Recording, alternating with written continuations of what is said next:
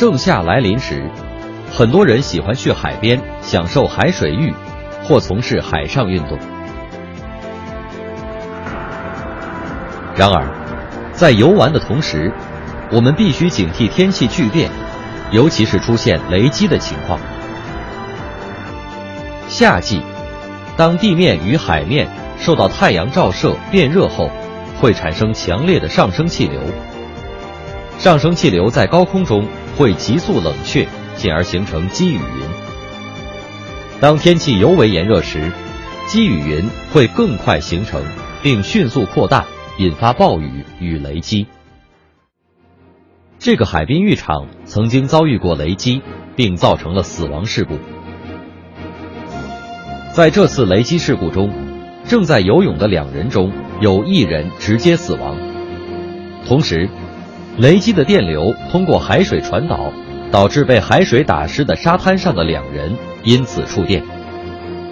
接下来，电流再次通过沙子传导，致使处于约三十米外干燥沙滩上的人也不幸触电。最终，此次雷击事故共导致一死八伤。由于周边没有高楼等建筑物，人们在海面上直接遭受雷击的危险性较高。另外，在海里游泳时，人们难以觉察到急速的天气变化，而且人们对海边下雨不以为然的心态，也增加了遭遇雷击的危险系数。如果您在享受海水浴的时候听到雷鸣，请尽快离开。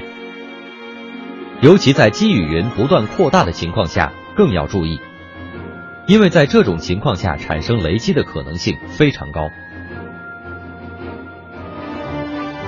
一旦发生上述情况，请您尽快上岸。由于沙滩也同样存在着导电的危险，因此您需要尽快前往混凝土建筑物或是紧闭的车内避险。夏天，在尽情享受海水浴的同时，请务必注意人身安全。